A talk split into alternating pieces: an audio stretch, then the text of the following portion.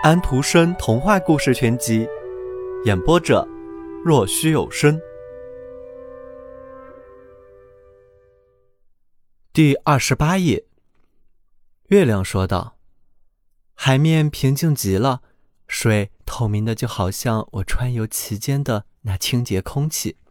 我可以深深的看到水面底下那些奇特的植物，这些植物就像树林中巨大的树木一样。”将它们极粗壮的树干朝我伸来，鱼儿在它们的顶上游弋，在高高的天空中有一群野天鹅飞过，其中一只双翅无力，越来越深地沉了下去，它的眼睛尾随着那飞得越来越远的空中航队，自己则把双翅张得开开的，像肥皂泡在空中飘荡似的往下落，它落到了水面上。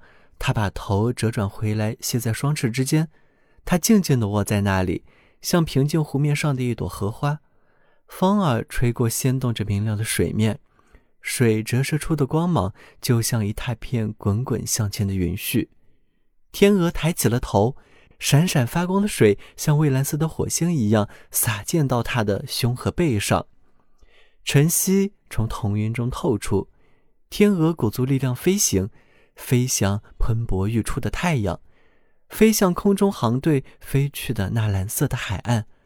可是它是独自在飞，胸中怀着一种渴望，孤单的飞过了湛蓝、起伏不停的海面。小朋友们，今天的故事已经讲完了，请闭上你们的眼睛吧，晚安。